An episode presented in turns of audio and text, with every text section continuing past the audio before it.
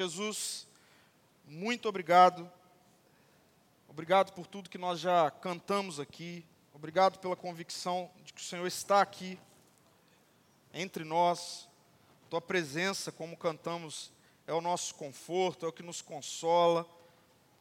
Obrigado porque a gente pode cantar fazendo essa oração de que quando as nossas forças elas se esgotam, Existe o amor do Senhor que nos ampara, que nos conduz.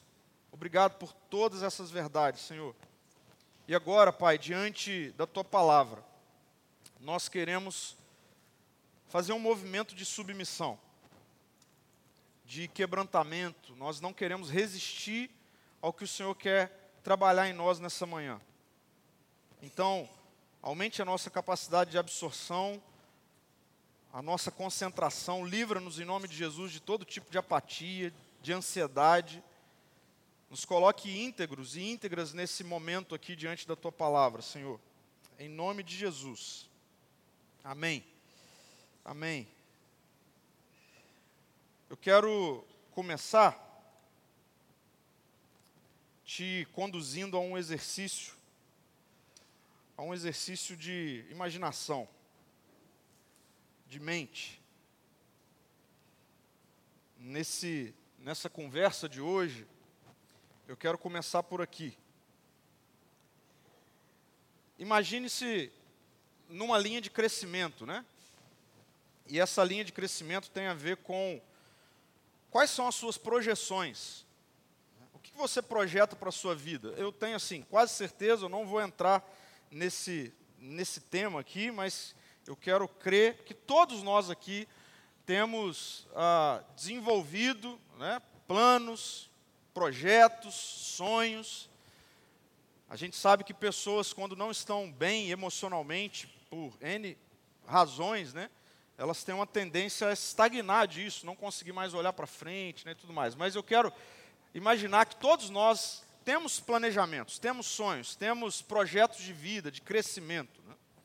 Então, o meu exercício para você começa por você se imaginar nesse ponto mais alto dos seus planos.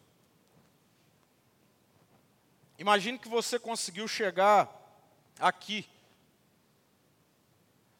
no ponto mais alto dos seus sonhos, dos seus planos, dos seus projetos, seja carreira, seja, enfim, de posição social, seja de riqueza, seja de é, conhecimento. Imagine-se no ponto mais alto da sua existência. Imaginou? A pergunta que eu quero fazer para você agora, segunda parte desse exercício é: quem você será nesse ponto?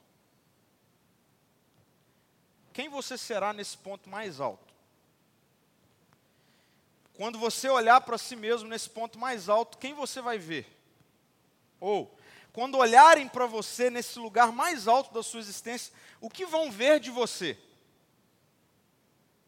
Tem um, uma história nas Escrituras, e hoje a gente vai conversar sobre ela, de um homem chamado Uzias.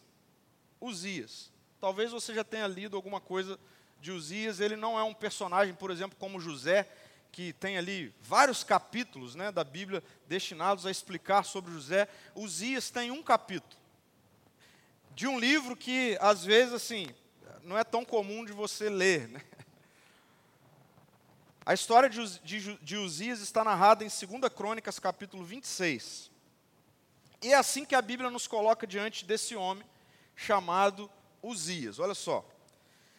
Todo o povo de Judá proclamou Uzias, de 16 anos, rei, como sucessor do seu pai Amazias versículo 3 vai dizer: Uzias tinha 16 anos quando começou a reinar, e reinou em Jerusalém por 52 anos. Se você esteve aqui na semana passada, você vai se lembrar de José, e nós estamos diante de dois pontos de partida parecidos quando nós olhamos para a idade, não é verdade?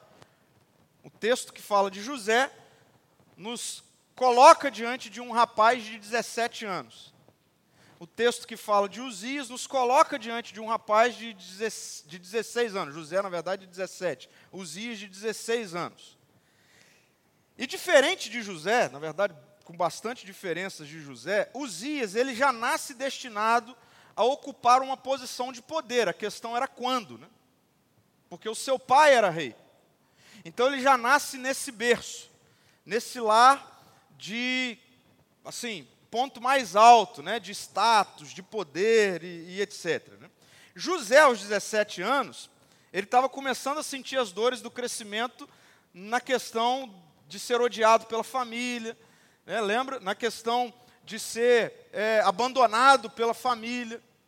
Então, Uzias e José, apesar da mesma idade, eles têm contextos bastante diferentes em termos do que é que vai gerar dores em Uzias.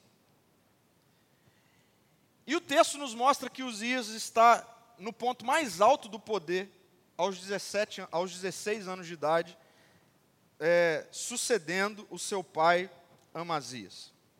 E aí, seguindo a mesma lógica da semana passada, a Bíblia nos coloca diante de uma narrativa de linha de crescimento.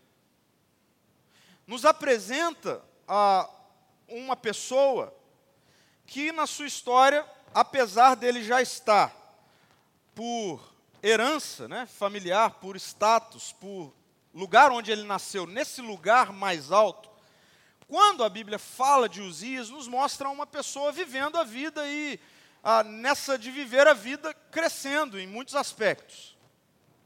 Eu quero dividir isso em três momentos, para você não se perder aí.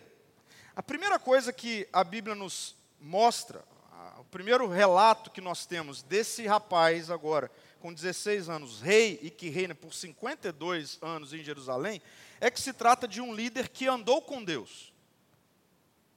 Uzias é um rei que andou com Deus.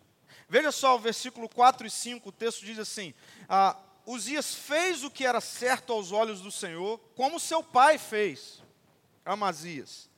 Uzias buscou a Deus durante a vida de Zacarias, que o ensinou a temer a Deus. Enquanto o rei buscou a direção do Senhor, Deus lhe deu êxito. E aí então a gente começa a perceber que esse líder, apesar de tão jovem, que anda com Deus, tem êxito em tudo que faz, e é êxito mesmo. Ele é um grande líder, um grande rei. Um rei que faz coisas que outros reis na história de Jerusalém não fizeram. Que demonstra capacidades que outros reis não tinham. Que tem ah, em sua personalidade, enfim, seus dons, talentos, muitas coisas que fazem de Uzias um, um rei que por um tempo fica marcado de fato como sendo esse grande homem, esse grande líder, que a história nos mostra ah, que andou com Deus.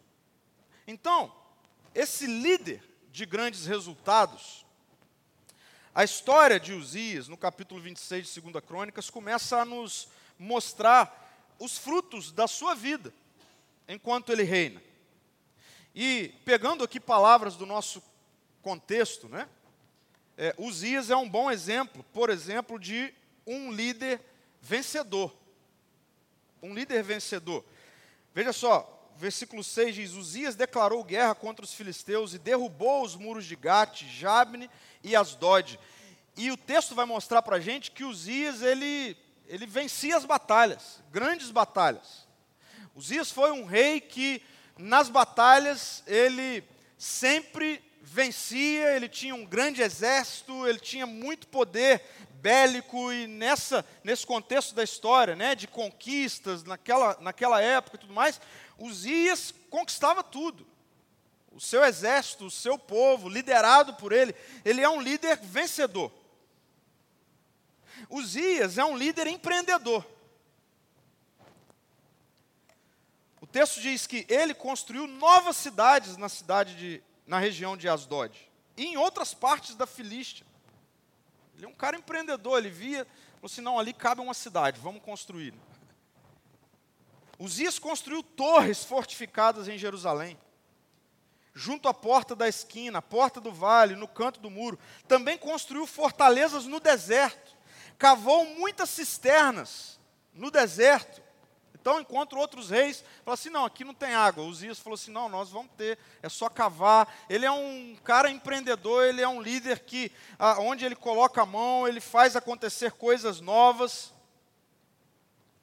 É um bom exemplo de um, de um homem que empreende com sucesso. Uzias é um líder inovador.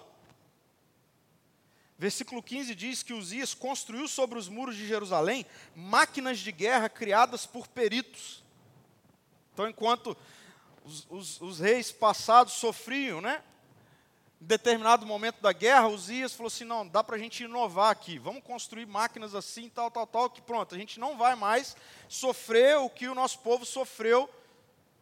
E é interessante essa expressão, né? máquinas de guerra criadas por peritos. Elas atiravam flechas e lançavam grandes pedras das torres e dos cantos do muro.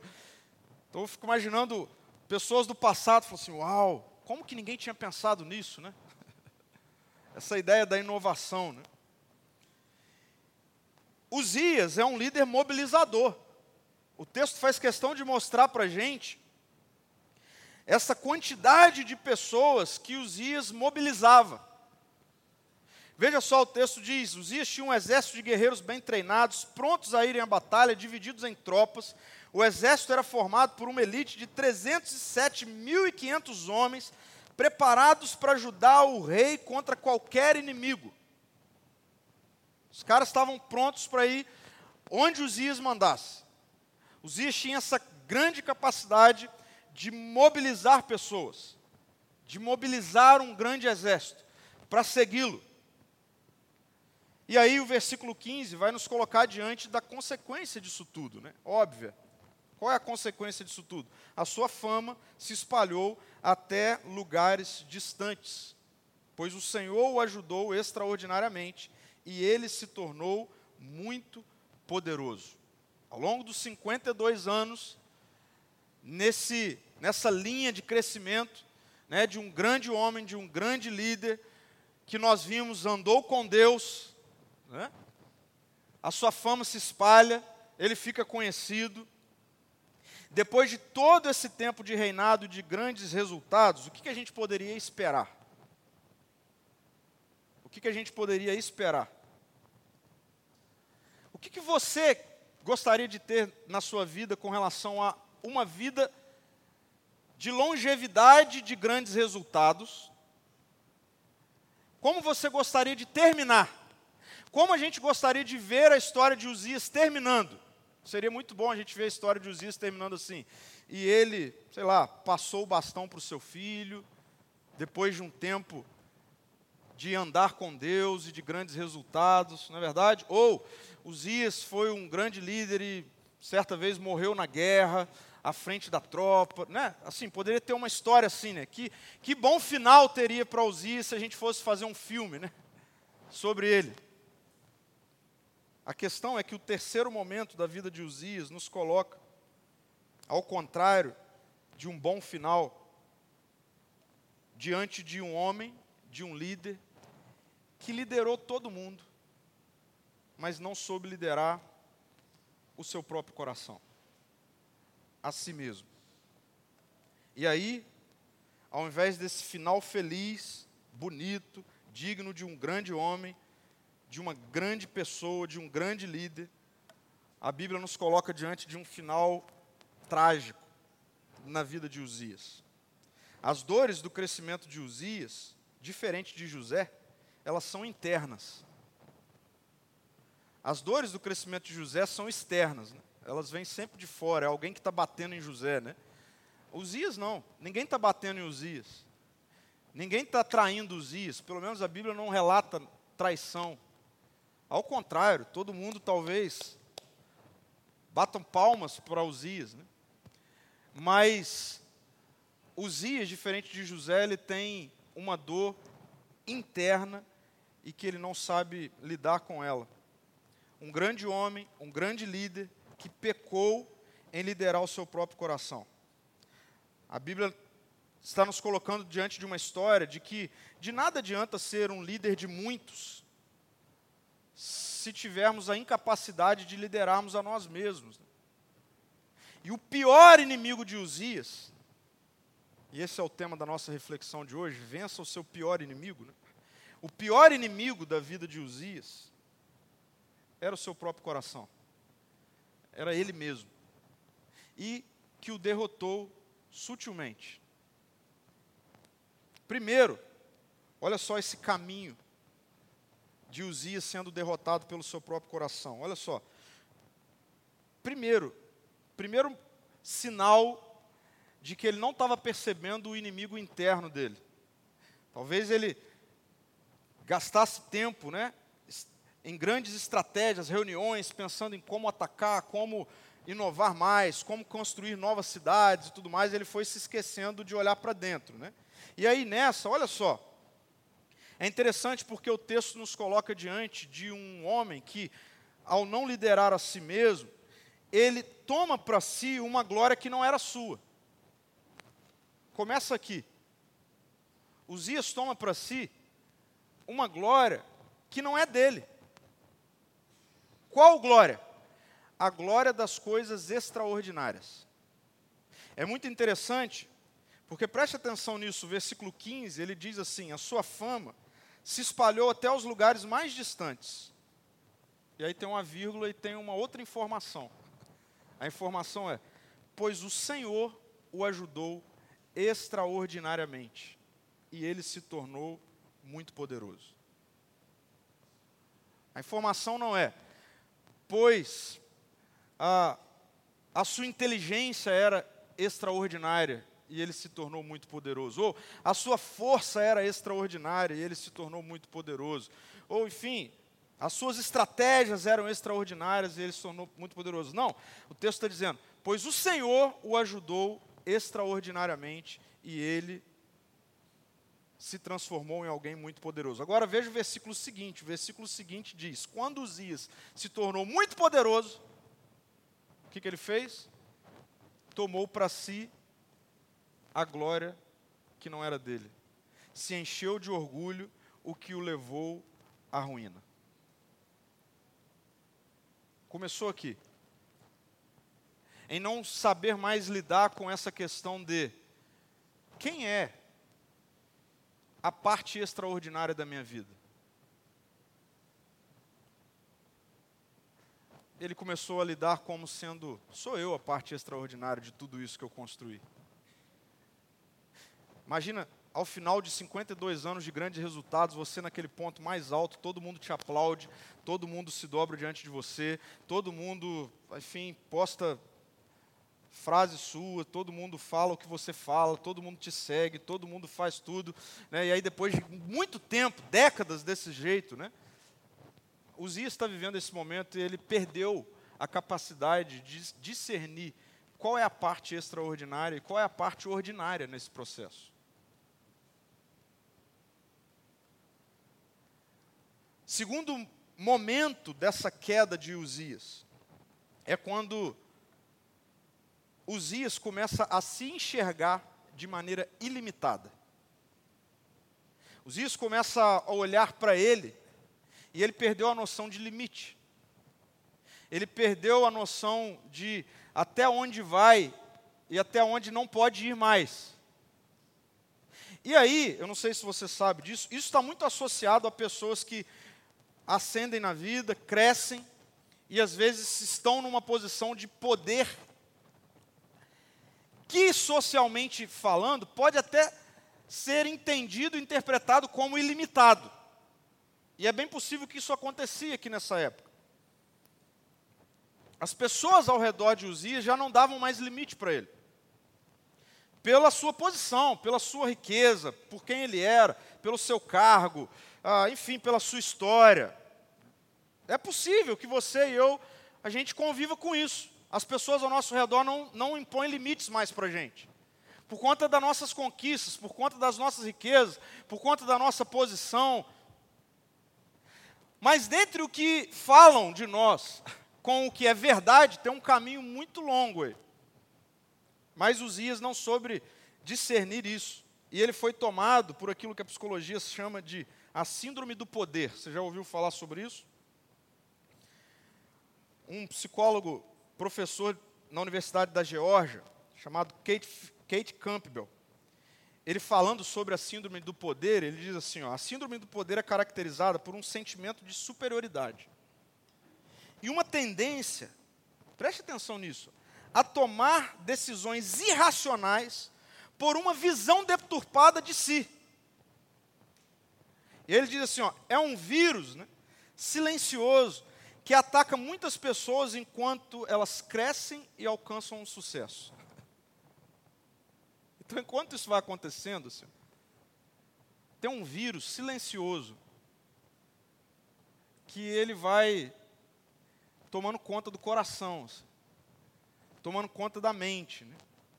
E aí, quando a pessoa menos percebe, ela, ela já se sente superior a todos e a tudo.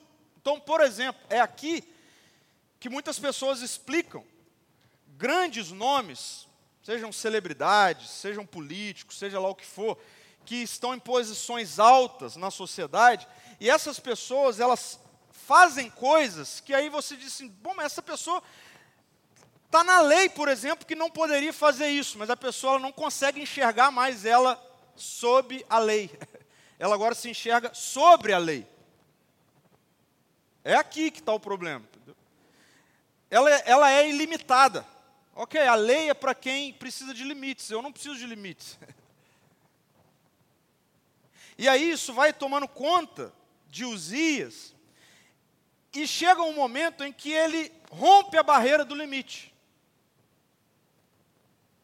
E na história de Uzias, isso acontece dentro de uma regra cerimonial que existia na antiga aliança, no Antigo Testamento, antes da vinda de Jesus, como forma de se relacionar com Deus. No Antigo Testamento existiam várias leis cerimoniais para que Deus pudesse se relacionar ou para que as pessoas pudessem se relacionar com Deus. Existia uma série de regras para isso acontecer. Uma dessas regras, elas, ela é quebrada por Uzias nesse momento. Porque, afinal de contas, ok, eu entendo que isso era lei para outros reis, mas não para mim. E aí veja só o que o versículo 16 e 19 diz, exatamente sobre isso. O texto diz assim: Uzias pecou contra o Senhor. Logo depois o texto dizer, ele se encheu de orgulho. O texto diz: pecou contra o Senhor, seu Deus, ao entrar no santuário do templo do Senhor para queimar incenso no altar de incenso. O sacerdote Azarias, esse que poderia estar nesse lugar, o sacerdote Azarias foi atrás dele com outro, outros 80 sacerdotes do Senhor, todos homens corajosos. Por que, que a Bíblia faz questão de mostrar esse detalhe? Porque Uzias, provavelmente, ele já lidava mesmo ali nas redondezas, a fama já deveria ser, pô, esse cara é imbatível. Ele é implacável. Ele não tem medo de nada. E Uzias se olha no espelho e fala: Eu sou o cara, eu sou ilimitado. Então Azarias, quando vê isso acontecendo, ele não vai nem sozinho falar com Uzias. Ele diz: Eu vou precisar trazer mais 80 sacerdotes e eu vou escolher os mais fortes, porque vai dar ruim. Mas mesmo assim eles vão até Uzias e eles confrontam o rei Uzias e disseram: Não cabe a você, Uzias, queimar incenso ao altar. Isso é tarefa somente dos sacerdotes, os descendentes de Arão consagrados para esse trabalho. Saia do santuário, pois você pecou. Ele está dizendo: Você rompeu a barreira do que é o limite. O Senhor Deus não honrará. E aí, olha, o detalhe final: Uzias, que segurava o incensário, ficou indignado. Ficou indignado. Falou, quem são vocês? Vocês não sabem diante de quem vocês estão. Quem são vocês para colocar limite? E é interessante como essa síndrome, ela inclusive ela gera esse ar não só de superioridade, mas de divindade. Ele ouve o sacerdote dizer: O Senhor não, não honrará. Os sacerdotes estão dizendo: Existe um Deus, Uzias. E ele está dizendo: Eu sou Deus. Se tem alguém que pode colocar limite, sou eu mesmo. Não vocês. E aí, o desfecho disso né, é o texto nos mostrar um homem derrotado por ele mesmo, e eu estou chamando aqui de derrotado por uma lepra existencial. Deixa eu explicar isso para vocês. O texto diz assim: enquanto ele demonstrava sua raiva contra o sacerdote diante do altar do incenso do templo do Senhor, enquanto ele dava esse ataque de semideus, né? O texto diz assim: apareceu lepra em sua testa. Apareceu lepra em sua testa.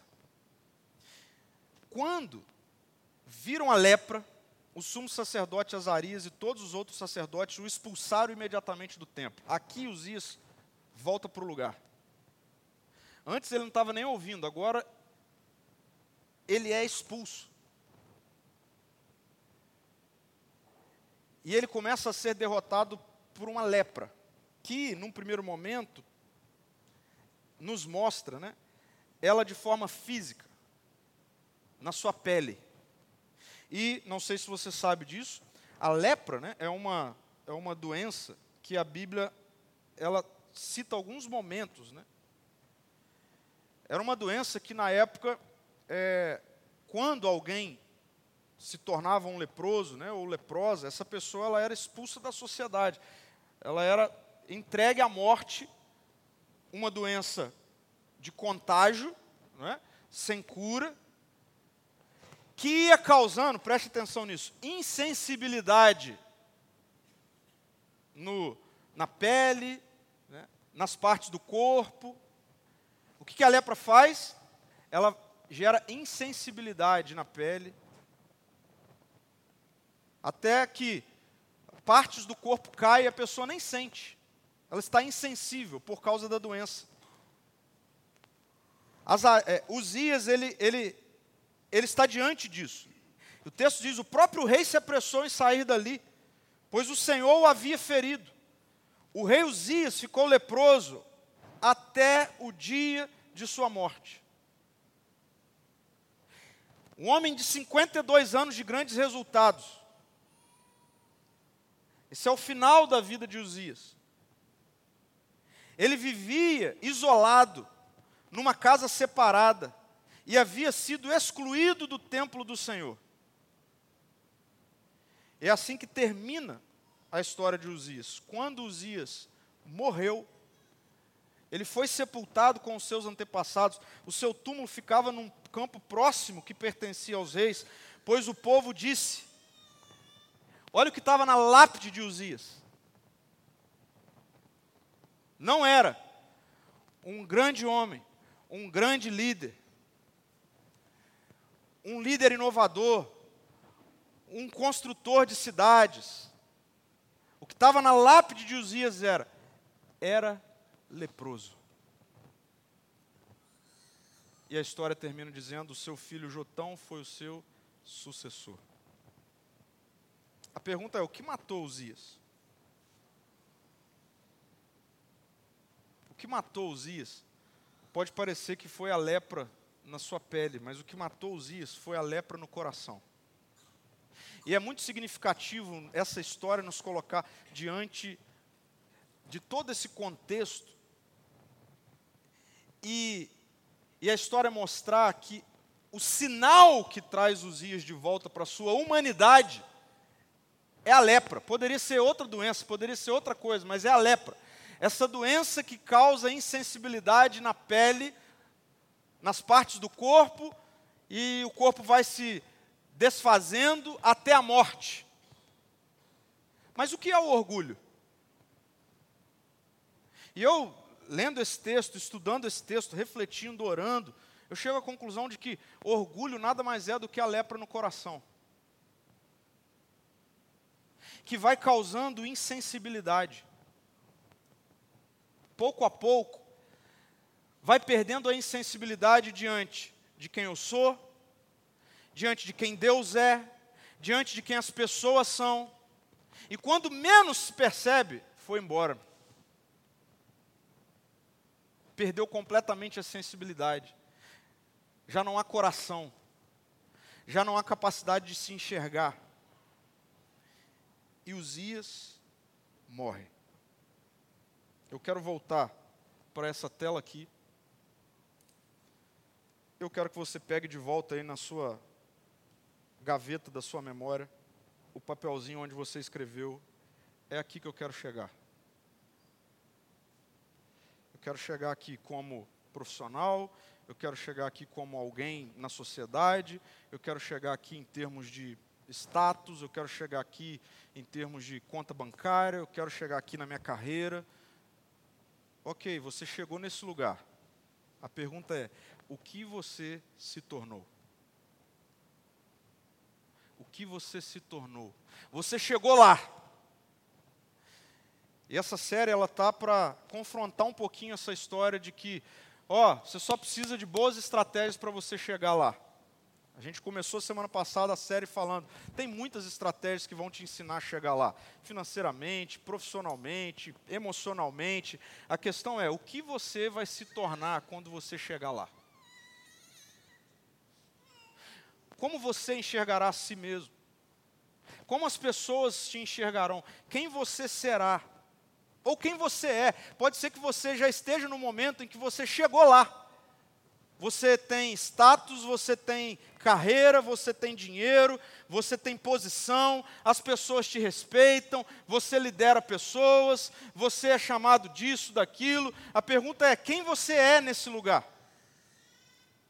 Quem você é nesse lugar? E eu quero afirmar: não subestime a capacidade do seu coração em fazer de você uma pessoa orgulhosa e soberba. Não subestime. Não subestime. Não diga dessa água não beberei. A história faz questão de mostrar que Uzias começou bem. Ele era um homem, um líder que andava com Deus, que temia Deus, que tinha referenciais de Deus, mas terminou mal. Depois de 52 anos de grandes resultados, ele morreu pelo orgulho e pela soberba. A pergunta, e eu quero caminhar para questões muito práticas, é: se esse negócio da síndrome do poder é um vírus, a pergunta é: qual a vacina contra esse negócio? Se é um vírus tão silencioso, tão sutil, existe cura contra a lepra do coração?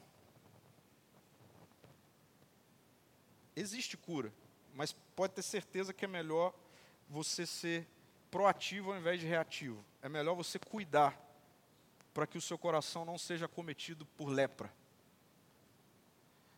Onde você vai perdendo a sensibilidade. E quando você menos espera, você já não tem nem noção de quem você é, da existência de Deus, de quem são as pessoas, e você começa, assim como Is, meter os pés pelas mãos. Eu fiquei pensando, olhando para todo esse contexto, Senhor, me dá um caminho aqui para eu cuidar do meu coração. E eu quero ser bem prático aqui, porque eu acredito que o próprio texto vai nos deixando em, em iscas, em gatilhos, para mostrar assim, ó, foi aqui. Ele poderia ter continuado aqui. Ele poderia ter percebido isso aqui. Vejam só. Como não ser derrotado pelo seu, pior, pelo seu pior inimigo, por você mesmo? Primeira coisa, tenha referenciais da presença de Deus e tenha mantenedores na presença de Deus. Uzias, o texto faz questão de mostrar que quando ele começou, ele tinha um referencial de presença de Deus. O referencial era o seu próprio pai mas não apenas alguém que deu a Uzias um referencial da presença de Deus, o texto diz que enquanto Zacarias viveu, Uzias temeu a Deus. O texto está falando assim: ó, enquanto tinha alguém ao lado de Uzias que dava a ele a manutenção dele na presença de Deus, ele temeu a Deus. O Billy Graham, um conhecido do nosso tempo, né? já faleceu, mas enfim, ele é contemporâneo. Ele diz assim: ter pessoas que apontam para Jesus é como ter um farol que nos guia em meio à tempestade. Elas nos ajudam a encontrar o caminho certo e nos sustentam em momentos de dificuldade. Você tem pessoas assim? E mais uma vez, essas duas coisas elas são diferentes, porque você pode dizer assim: "Ah, eu tenho pessoas que são referenciais da presença de Deus. Um youtuber tal, o pastor fulano de tal que tem milhões de seguidores, não sei o quê". OK, pode continuar tendo referenciais da presença de Deus. A questão é quem está andando do seu lado para ser um referencial, um mantenedor da sua vida na presença de Deus. Quem é que está com você nessa caminhada para te manter próximo da presença de Deus, inserido na presença de Deus? Aqui entra, por exemplo, o lugar da comunidade. Essa história de que assim, ah não, eu, eu entreguei minha vida a Jesus, eu me relaciono com o Senhor, mas eu não me relaciono com igreja, com pessoas. Legal. Só que não, não é assim. Porque eu e você, nós precisamos de pessoas que nos mantenham na presença. Isso é um exercício de humildade. Já começa por aí. O primeiro choque que a gente dá para o nosso próprio coração inclinado à soberba e ao orgulho. Então, questione-se sobre isso. Segundo, seja honesto. Seja honesta quando você se olhar no espelho. Eu gosto dessa frase do Rodrigo Bibo. Ela é meio contracultural.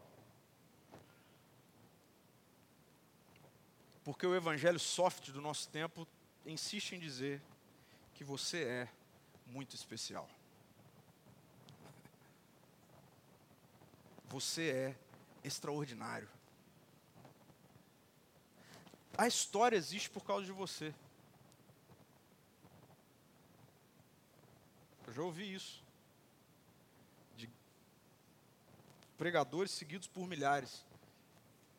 Então, vou fazer das palavras do Rodrigo minhas palavras. Você e eu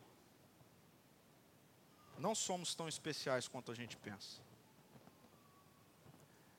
Mas é interessante. E nem tão insignificantes quando nós tememos ser. A gente precisa ter uma autoavaliação honesta. Porque quando nós temos uma autoavaliação honesta, a gente vai assim, a gente vai mensurar esse negócio entre extraordinariedade e ordinariedade de maneira mais lúcida. E quando a gente faz isso de maneira lúcida, eu vou concluir assim: uau, olha que legal que foi realizado. Extraordinário. Mas extraordinário é o Senhor que me conduziu a isso. O meu papel nesse, nessa história é um papel muito mais ordinário do que extraordinário. Então, quer cuidar para que o seu coração não seja derrotado por você mesmo, não seja cometido por essa lepra existencial, lembre-se disso. Cuidado com a autoavaliação. Cuidado. Terceiro, desconfie do seu próprio coração. E desconfiando do seu próprio coração, seja livre para dizer não. para você mesmo. Tem gente que acha que ser livre é você poder dizer sim para tudo, inclusive para o próprio coração. Mas se você está dizendo sim para tudo que o seu coração sente e sua mente pensa, então eu vou te dar uma notícia: você está preso. Você não está livre. E mais, você vai dar ruim. Isso não é praga. É porque eu conheço o meu coração. Se você disser sim para tudo que o seu coração sentir, vai dar ruim. Jack Canfield, ele diz assim: o maior poder que uma pessoa pode ter é a capacidade de dizer não para si mesmo. Quer ser poderoso, poderosa? Aí, tá aí. O maior poder que uma pessoa pode ter é a capacidade de dizer não para si mesmo. Aquele ou aquela que controla a si mesmo é mais poderoso do que aquele que controla outros. Uzias. O cara tinha 305 mil soldados dispostos ao redor dele, motivados, a primeira ordem eles iriam. Mas ele não tinha poder sobre uma pessoa, seu coração. Então ele não tinha poder nenhum. Então, desconfie do seu coração. Desconfie do seu coração.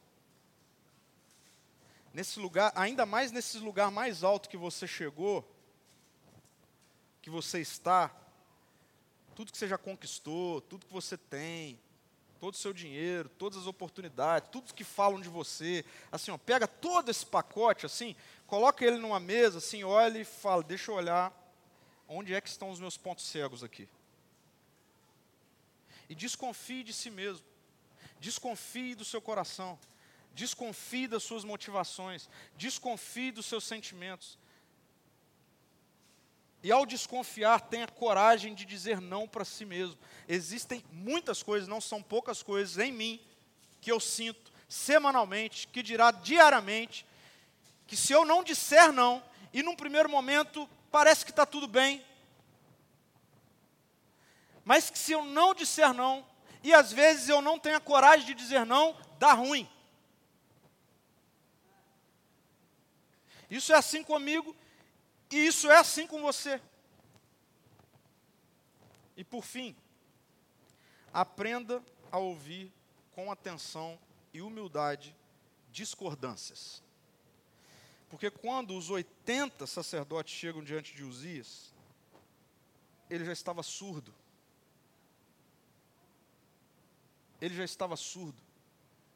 E quando ele foi questionado diante de uma atitude que ele não poderia estar fazendo, mas ele perdeu o senso de limite, quando ele foi questionado, o que, aconteceu? O que acontece comigo e com você quando a gente não ouve discordância? Sabe o que acontece comigo e com você? A gente dá piti.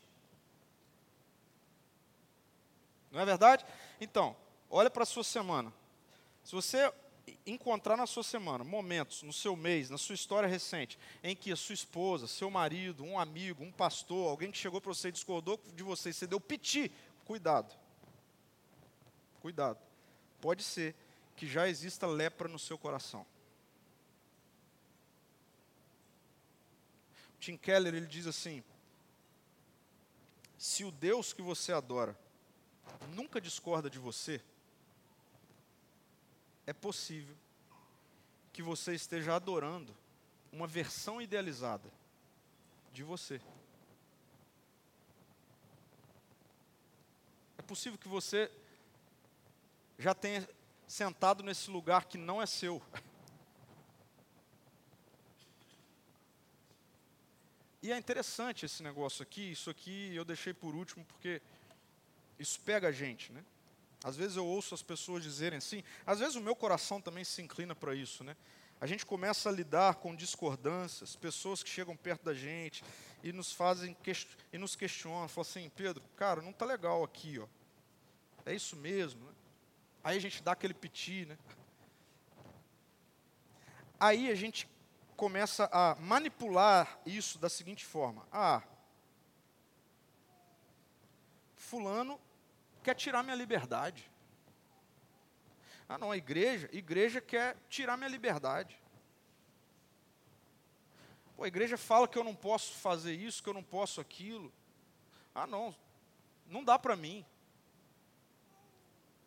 Então, lepra no coração. Mata.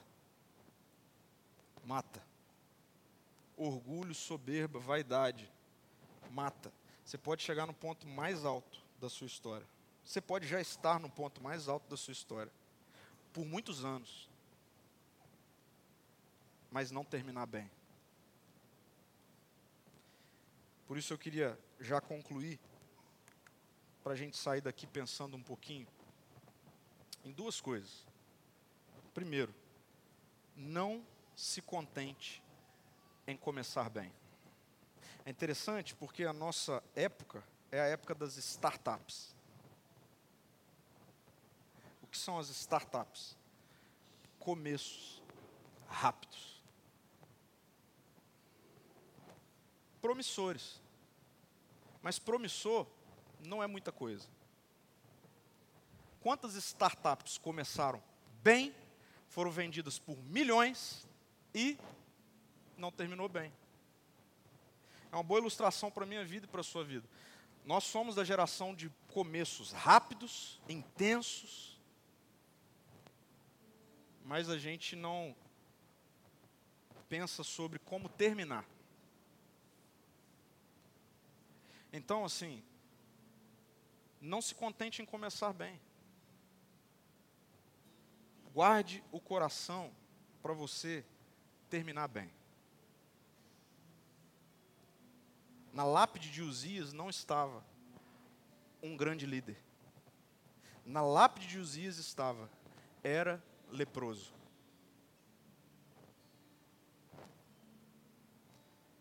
Acho que isso tem muita coisa para a gente refletir aqui. E segundo, não existe nada mais seguro do que viver ordinariamente nas mãos de um Deus extraordinário. Contente-se em ser ordinário. Ordinário é ser humano. Contente-se nesse lugar. Esse lugar é o lugar que nós somos criados para ser. Ordinários, ordinárias. Façamos coisas ordinárias. Por exemplo, ore. Busque a Deus. Ouça pessoas. Se arrependa. Peça perdão são coisas ordinárias. Mas que nas mãos de um Deus que é extraordinário, pode ser que ele te leve para um lugar muito alto, mas você vai estar seguro nesse lugar. Então, assim, refaça essa autoavaliação. Mesmo os resultados extraordinários que talvez você possa estar colhendo, assim, cuidados. Na interpretação de qual é a sua parcela nisso? Para que a gente cresça, mas que a gente saiba lidar com essa dor de dizer não para si mesmo. Dói, mas é o que vai fazer não apenas começar bem, mas terminar bem. Vamos orar? Feche seus olhos. Senhor, muito obrigado, porque a tua palavra ela é tão poderosa que ela consegue fazer uma leitura real de quem nós somos. A gente está inserido nesse tempo de tanto potencial de crescimento, mas ao mesmo tempo de tanta lepra no coração, de tanta lepra existencial. Chegamos em lugares altos, conquistamos, somos reconhecidos, mas de uma hora para outra tudo pode desmoronar, Senhor. E como é triste quando tudo desmorona, porque demos atenção a tudo e esquecemos que o nosso coração tende a ser o nosso pior inimigo. Que nessa manhã, Espírito Santo de Deus, a gente saia daqui com essa oração. Precisamos de Ti, Senhor. Porque distantes de Ti nós não podemos viver. É perigoso. Que a gente saia daqui nessa manhã, Senhor, revendo, com coragem, com honestidade, o que é que nos tornamos. E que a gente tenha autoridade sobre o nosso próprio coração de, no Senhor, negarmos a nós mesmos e voltarmos para o lugar de segurança no Senhor. Ordinários nas mãos de um Deus que é extraordinário. Em nome de Jesus. Amém, Senhor.